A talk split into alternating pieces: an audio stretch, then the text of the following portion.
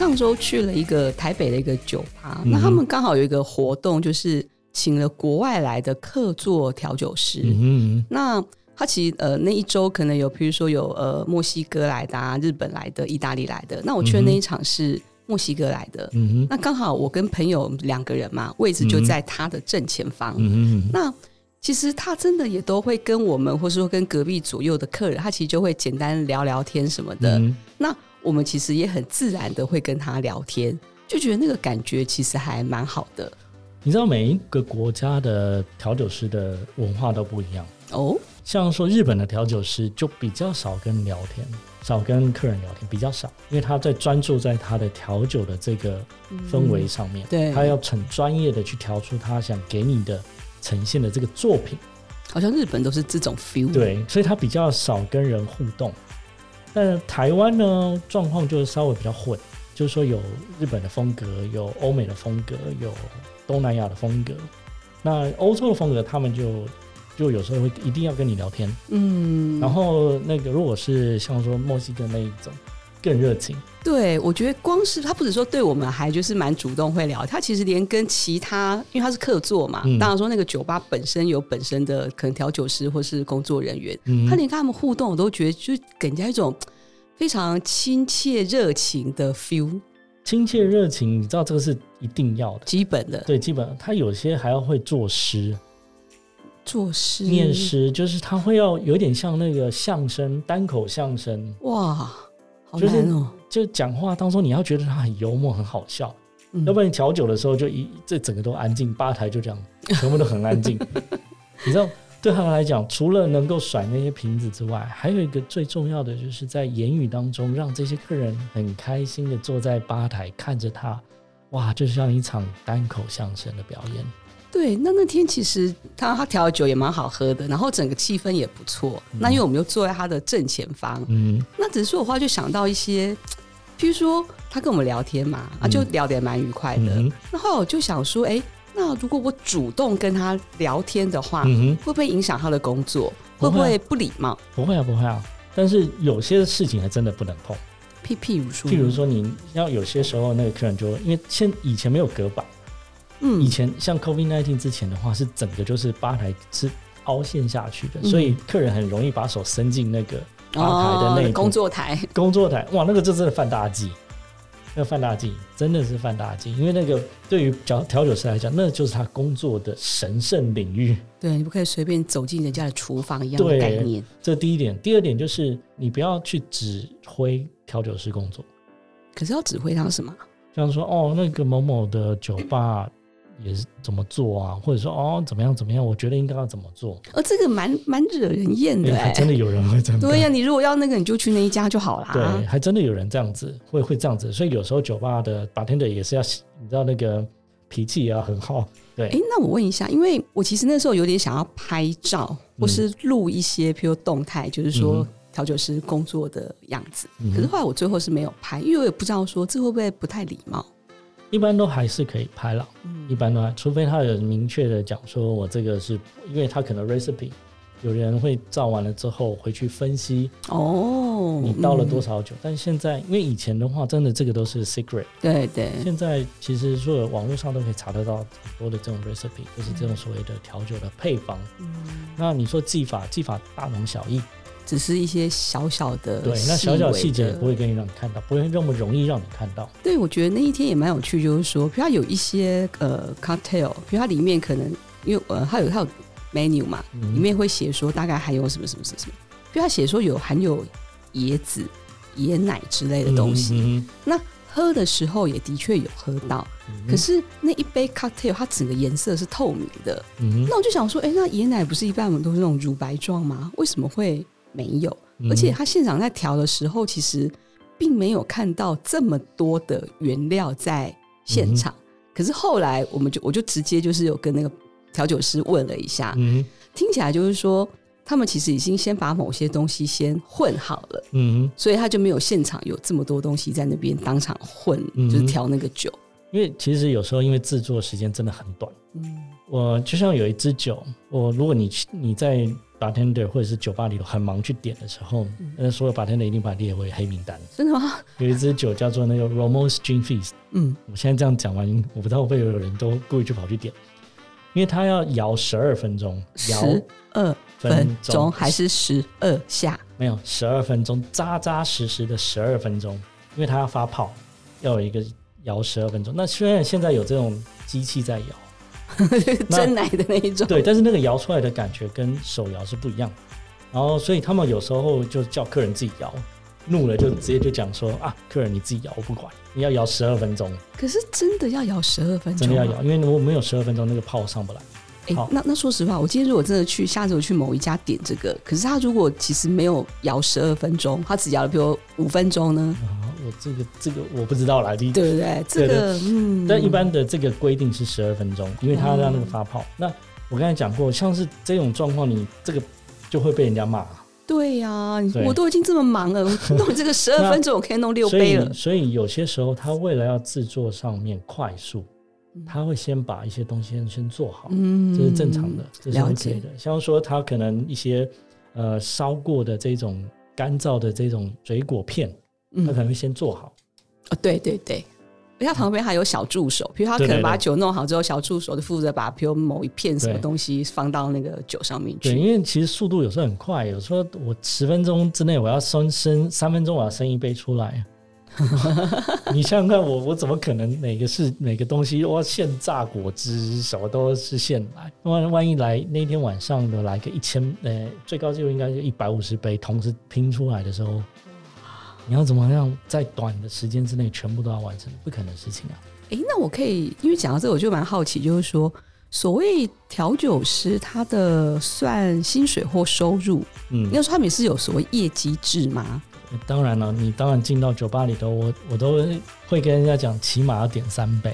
哦，为什么？因为一个小时来讲，我都会跟人家讲说，一般进去一个小时就要点超过一千块，这是一般在调酒的的酒吧里面的很基本的消费，就是他希望你在一个小时里头点大概一千块的金额起跳。那如果没有呢？没有，他就会一直过来，先生你。有没有还要需要什么吗？啊，就是很很贴心的来询问这样。对，但是同时他又怕你喝醉，那怎么办？嗯、所以他会观察。如果到第二杯的时候，他看一下你还可以再喝，他就说：“哎，先生，你还需要再点什么吗？”因为像我刚才讲，短饮跟长饮有加冰块跟没加冰块。嗯，没加冰块十分钟到二十分钟这就要喝完。哦，那如果有冰块，有冰块大概半个小时到一个小时。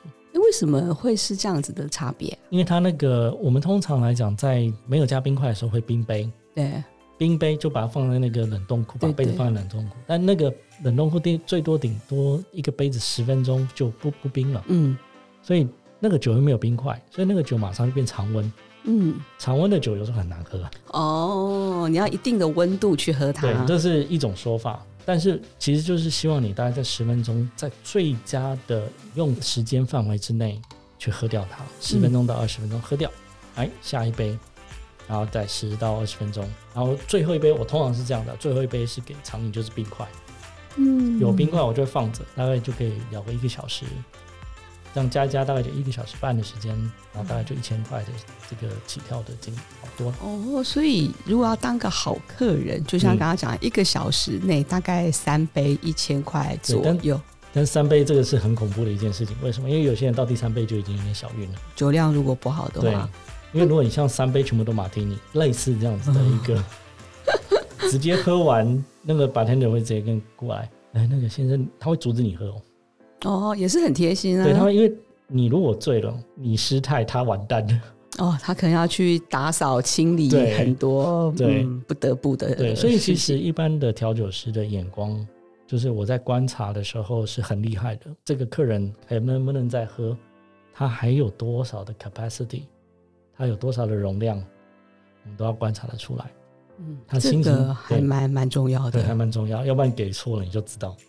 哦，对了，刚刚聊到就是说有各式各样的 cocktail，嗯，那调酒师也有不同的名称。调酒师的服装这有什么？因为我发现有些好像穿的蛮正式的，嗯、有些又好像很随性，这有没有什么特别的一个差别或故事啊？呃，像说你到呃怎么讲，就是东南亚的这种酒吧，嗯，比较热带的酒吧的时候，他就会穿的就是那种夏威夷的服装啊，花衬衫，对对对。然后他的用的杯子就是不是那种我们看到的马丁尼杯，可能会看到就是那种有那种。卡通造型的杯子，还有小雨伞啊，对对对对对，对，小凤梨，对小凤梨。那那个通常他的服装就不会那么正式，所以通一个 bartender 的服装大概就会跟他的的文化很贴切的贴在一块。嗯，那有些他可能会穿的是什么，像德国巴伐利亚的那种服装，民族。民族服装，然后你就知道他就是一个啤酒吧。哦，对对对，然后你如果看到女生穿的是比基尼，嗯，哇，那就是美国的 club，scooters 之类的。对对对对对，如果你是看到呃，像说有些调酒，像说你去饭店，他就不会穿那种围裙的服装的，嗯，他一定是西装，对，正式的，对，正式的。在如果你是在饭店里头的话，那如果你是看到穿三件式那种所谓的非常正式的男性的绅士装的话。这种酒吧通常的酒吧的老板或者是酒吧的里头的 mixologist 都会非常非常注意细节，他们会对调酒会非常的细节，会非常的在意。所谓绅士装三件是指就是西装外套里面有加一个小背心的那种。对对对对，有有些，因为那个很贵，所以他不可能今天调酒师就是像年轻人那样子，他一定是很温文儒雅的。嗯，然后甚至有时候你会看到手背上会有绑带子。对，那种束带有很多人都、哦、对对对，一个好像把它套起来的一个东西。然后这个就是一个我我觉得很多人都不知道的一个点，就是说男生的衬衫是不能卷袖子，比较不好看，不礼貌。不礼貌，这是真的。嗯。第二个就是衬衫它其实容易皱。嗯。那所以都变成它需要一个，因为我们像洗那个一般的衬衫，它是会到呃手掌。那如果我们在做作业做这种调酒的时候，嗯一定会沾湿，对，所以就需要一个束带把它拉起来。哦，这是一个在穿这种所谓绅士装的时候一定会看到这个束带。如果没有看到这个束带，就代表他没有在执行调酒的工作。嗯，那一般都会看到，因为这个束带就是把这个袖子拉起来，方便他做事啊、洗东西啊之类的。没错，没错，没错。那有些他们是像侍酒师，嗯，他就穿的就是一件侍酒师的。那个黑色的台湾比较少见，他就是像红酒的侍酒师，他会穿一件小背心，嗯，但他比较没有那么接近像绅士服装这样子，这么好像没有到那么正式，顶多有些就是一般西装之类的。对，对对，那这种通常就他会比较跟绅士装稍微整级稍微下面一点点，对，因为刚刚讲三件式绅士装，感觉好像比较类似像可能英国啦，或是美国东岸那种比较。classic 的感觉的地方。通常这个老板你不要，通常你看到这样穿绅士装在调酒，你就不要得罪他，哦，因为他可能亿万富翁的老板，他只是来这边做好玩。哦，对，调酒对他来讲只是一个兴趣，就可以跟美眉、跟很多美女搭讪聊天的地方。啊，他来休息之类的，对，来这边休息的。哇，好好专业哦！如果是女性的调酒师，那他们要穿什么？女性调酒师现在我看到大部分还是跟男性的差不多，就是三件式的衬，一样穿三件式，对对，穿三件式，比较不会出现。你知道有一句话，我曾经有一个朋友，他就很喜欢惹怒我。你知道，那他就是放了一个片子，他说：“你看那个女生穿的很，就是穿那种比基尼的装扮，嗯，然后拿着那个摇杯。”上下摇哦，不断晃他的凶器，就对。对对对，然后真的有台湾有之前有些文化，就是要要求女性的调酒师做这件事情。不是，这感觉好像不是很比较不像正式酒吧的那种做法哎，不是正式酒吧，但是所以变成说这是一个两个不同的风氛围嘛。嗯，那一般来讲，女性调酒师在调酒的这个领域里面，的确她就是属于她还是穿向中性的调酒师。嗯。比较多，她不会穿比较女性的这种服装进入到酒吧，所以他一样就是穿比如西装长裤，他不会说就穿女生的装。欸，说实话，的确是没看过，很几乎没有。对对，都是穿男性。除非就是那个那个酒吧，他就是跟你讲说，哦，我就是要摇杯的时候，然后要女生在摇整个体态，他们就是要让客人去看到这件事情。嗯，他就会指明所有的摇杯给女生摇。哎呀，这听起来就不是很 OK 耶。这个有些客人就是爱，所以 对呀、啊，因为早期早期在酒吧跟夜店不是那么氛围，不是那么分开的时候，嗯，就夜店酒吧其实是很他们的关联是很接近。哎、欸，对啊，说实话，在你说真的夜店也是会有调酒，嗯、会，那他们嗯会比较比如比较随便的调吗？还是呃，曾经就有人做比较，酒吧的调酒一般来讲大概都是三到五分钟出，嗯。但是夜店的调酒档一分钟就要出去了，而且都是咚 就就出去，因为它要很快的，就是出出去。关键不在那个酒怎么好喝，就酒精就好。对呀、啊，也不能说人家一定不是按就是按部就班，有可能就是比较对，因为他被客人要求要这么快，嗯、太慢太慢可能会被骂。对，他们会被骂，因为跳舞跳那个 disco 这样哇跳一跳哇，哎你赶快出酒了，我要赶快拿来那个下的杯子，要拿到，赶快打来泼。炸弹就一堆。哎，那 James 你自己个人最喜欢的调酒是什么呢？我吗？嗯，其实我一般我都会喝 Sazerac 赛泽拉克。Sazerac Sazerac 这是什么？就是 Old Fashion 那个另外一个变体。哦，对，OK OK。因为我为什么我喜欢喝 Sazerac？因为它可以放很久。可是不行啊，你一个一个小时就要三杯耶。然后一个小时三杯，我还会再加前面前面的。因为 Sazerac 其实我其实老实讲，我对白兰地还蛮喜欢的。我还蛮喜欢抽雪茄的哦，对，那雪茄加白兰地是很棒的一个组合，所以就变成说我有时候一根雪茄结束之后，我就会一个 Sazerac 作为收尾。哎，那为什么你不会想说直接就是一杯白兰地呢？嗯，白兰地也可以啊，但是你一杯白兰地跟一杯 Sazerac 那个量，同样的同样的量，我白兰地我应该一喝就挂了。哦。都差很多，对不对？所以我们其实，在点调酒的时候，也要考量自己的，除了说喜好之外，其实酒量也要考虑。要考虑，要考虑。就像我这个虽然是品牌大使，但是喝了酒一定会脸红。然后人家都说，James，你都不会喝酒，你居然还当品牌大使，你到底在搞什么？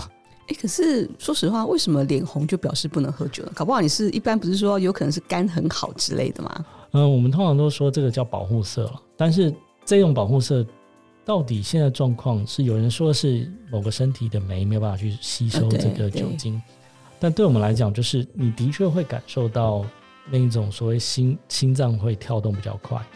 我有时候其实蛮羡慕那种就是喝下去酒喝多少没感觉的人。可是这会不会忽然就咚就倒在地上？有可能。对，我觉得那其实有点可怕。对，那就突然的。但对我们来讲，就是你已经摆明了没有办法。身体没有办法一次这样喝很大量的酒。那另外一个很有趣问题就是说，我们常常都说：“哎呀，你已经喝醉了，不要再喝了。”可是当事人当然会说：“我没醉，我没醉，我没醉。”到底我们要怎么去判断，就是知道说别人或自己醉了没有？醉的定义到底是什么呢？呃，我通常会告诉我的朋友，嗯，我说你在你年轻的时候，至少让自己喝断片过一次。那我已经断片无数次，没关系，就是但你知道你的量了。就是你大概喝什么样的酒的那个旅程，大概会发生什么事情，你大概就可以知道有一个 checkpoint。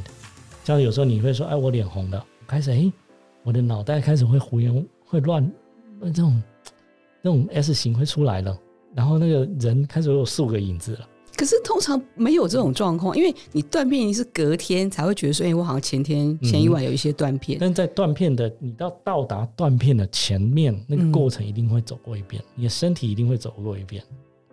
嗯，除非你是突然悬崖式的，那个我没办法，就是哦，瞬间就醉了，断片。没，因为我觉得通常就是说，其实都一切都很正常，譬如说，嗯、哦，就回到家了，然后隔天才发现说，哎，好像前面某一些。小地方不太记得。OK，因为一般我喝酒的时候，我每一个状况我都会都会去注意。对，因为我当我在我喝第一个三十 ml 的时候，我就哦，这个三十 ml 我在十五分钟内喝完了，然后我身体状况是怎么样？然后如果是一百 ml 在十五分钟之内喝完，喝威士忌，我的身体的状况会怎么样？走路可能就 S 型。这应该都是一种很科学的实验过后的结果。呃、既然要当品牌大使，就一定要非常的科学。那这样子，我又另外一个很好奇的问题，因为刚刚讲到说 cocktail 嘛，就是说我觉得 cocktail 其实像就是说年轻人也喜欢，然后年纪大一点也喜欢，男生女生都喜欢。可是譬如说刚刚讲 whisky 或者说葡萄酒，好像喜欢的人就比较不一样。是这样子吗？呃，我们以市场来讲的话，葡萄酒女生多，而且占九成。哎、嗯，这是真的哎，女生大多数好像喜欢喝葡萄酒。葡萄酒。那当你的酒精的酒感你想重一点的时候怎么办？有些人他没有办法直接跳到烈酒，嗯，那怎么办呢？那就是往 cocktail 走，就等于它有点像是一个承接。像说好，我刚开始二十几岁或者三十几岁，我开始喝葡萄酒，从啤酒变到葡萄酒，葡萄酒。诶，我想在酒感重一点，我就可以用 cocktail 去像调酒来处理这种酒感。你可以调酒，它是可以有酒感重跟酒感轻的，你可以去依照你的喜好去做调整。哦，所以我其实可以调整，譬如我现在想要稍微再重一点，嗯、或是我觉得我想要稍微再轻一点之类的。那也就中间这个模糊灰色地带，它可以多样性很多，所以我都会跟客人讲，如果当你葡萄酒喝到你觉得哪天你真的很不想喝 葡萄酒，你想喝一点烈酒的时候。嗯你就可以往那个调酒走。那调酒，当你喝到已经觉得哦，我觉得这些都腻了，我觉得这个酒感对我来讲已经太轻了。嗯，开始往烈酒走，四十度起跳。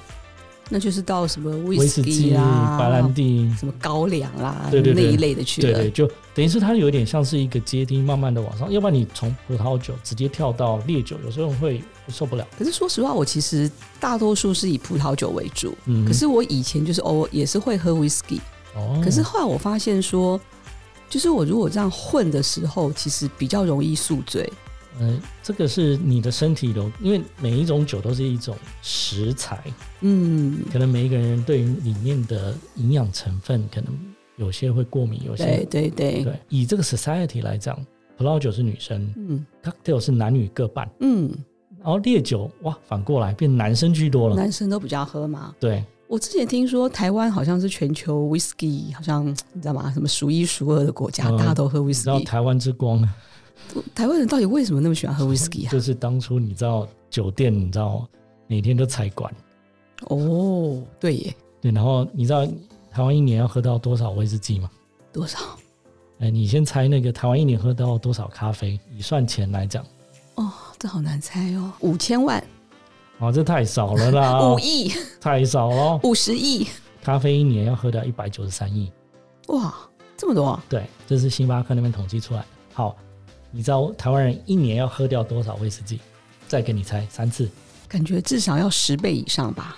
那就两千亿。没有两千亿都已经是台湾一年的税收。对不起，对不起，这个我实在太没有概念了。但是也也也很不赖了，大概六百亿台币。哇，一年要喝到六百亿台币，所以威士忌比咖啡多这么多耶。对，那台湾现在是威士忌在 Scotch，就是以苏格兰呃苏格兰的这个市场统计是第三名。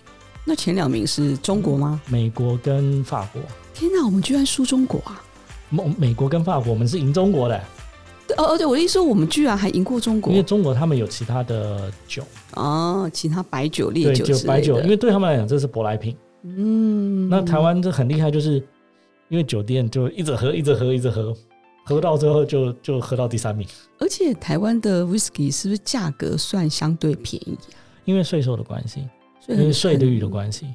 对，因为之前有韩国朋友，嗯、呃，或者说我之前也去韩国要买，其实韩国 whisky 价钱大概是台湾的两三倍以上，对，因为他们的税会比较高一点，在抽酒税。嗯、我们曾经有过一个酒商，他们这样讲，他说。从苏格兰进到中国大陆，跟苏格兰进到台湾，再进到中国大陆，进到台湾再进到中国大陆的这一条航线，嗯，会比他们直接进还要便宜。哦，真的啊？因为税的关系，因为税的关系，所以他们很呃很多人都在讲说台湾是威士忌的天堂，所以也就台湾也因为这样子变成说烈酒，很多人第一站首站在亚洲首站会在台湾，所以又便宜才会让大家也。更爱喝吗？对，就像你知道，我们现在这个酒是，我们现在手手上这杯酒，就是台湾独现款。台湾已经厉害到说只有台湾独现、独家之类的。对对，也就是说，有很多时候它就只出台湾的专属版本。嗯，因为它它变成说，它我们有这个话语权。这是叫台湾之光吗？对，就老板直接说：“哎，我要怎么调酒？”就跟跟对方说我要怎么弄，然后对方就帮我们调出来。嗯，因为他台湾人的口味，通常台湾人的口味一过，对，大概全亚洲都过。不过我觉得台湾好像这几年都蛮流行雪莉桶的 whisky。哦，雪莉桶味，因为台湾人喜欢喝甜食。对，可是因为说实话，我个人就很不喜欢雪莉桶。那你就是属于那个 peated 泥泥煤烟熏挂。嗯，烟熏也有点，就看情况。可是可能波本桶之类的，我比较 OK。我知道，那你是 fresh 的 popcorn。对，我是觉得爆米花太甜了。哇，你是美国派的呀？美国派，所以 bourbon 我其实还蛮喜欢的。哇，那那这样好，这样好。我们你知道为什么我们会说 bourbon 是一个很新兴的事？因为台湾人都喝 scotch。嗯。Bourbon 的人就喝 Bourbon 的人比较少。Bourbon 我觉得其实还蛮不错的啊。对对，它有那种那种什么焦糖的味道啊，那种爆米花的味道。对，然后对我们来讲，我就说很多台湾人会觉得这个是很奇怪的味道。我觉得还好，而且它的 body 我觉得还蛮算比较厚实嘛，对，对，所以还蛮不错的，还蛮不错。然后有时候那个调酒的时候啊，调酒他们就会觉得说用美国的 Bourbon 调起来的酒会比较甜。对，因为因为焦糖口味太太多了，就很多。然后又再加上那个波本桶，它是非常 fresh，嗯，它的味道比较清新一点。哎，那聊到这个，就是不管你刚，因为我们刚刚讲 cocktail 嘛，嗯，我们在喝 cocktail 的时候，有比较适合的下酒菜吗？有这个差别吗？我一般来讲啊，因为我都喝烈酒纯的，对，连我在这个习惯我就带到 cocktail 这边去。你知道为什么？因为在 Scotch 里面有讲过，就是说，如果你加了其他东西，是一种犯罪。天哪！我们连加水都不行。像是日本人很喜欢喝威士忌的时候，是有加气泡水，嗯、或者是加什么东西，水哥啊什么东西，有的九种喝法。对，茶啊什么的。对，然后但对我们来讲，就是威士忌就是纯饮。冰块可以吧？冰块也不行，就是纯饮。那个水要加是用滴管。哇滴三滴已经是。最多紧绷，三滴有差吗？有差，那个上下去之后，那个味道，它那个香味会奔放。会，你知道早期威士忌是香水？哦，我不知道哎、欸。早期他们这个，你像说我们一般这样子，都会放在我们的手上，嗯，然后呢，倒在我们手上之后，我们干嘛？就是在那边搓，搓完了之后闻一下，它会有一个酒体的那个香味出来，会有木质的香味出来。那它很持久吗？大概一个小时吧。哎、欸，可是说到香水里面的确也是很多酒精啊。对啊，感觉是一样的意思啊。对，那其实我们有时候就会拿这个来当做是我们男生的酒那个香水。哇，这个也蛮有趣的。对，就是哇，味道香，我就有时候配我自己的香水，然后再加一点加一点那个酒下去。嗯、那有时候我们去品酒会的时候，你知道品酒会是不能喷香水，对，会影响到那个什么味道。那怎么办？你知道吗？对不对？就拿一支酒出来，然后沾在你的手上。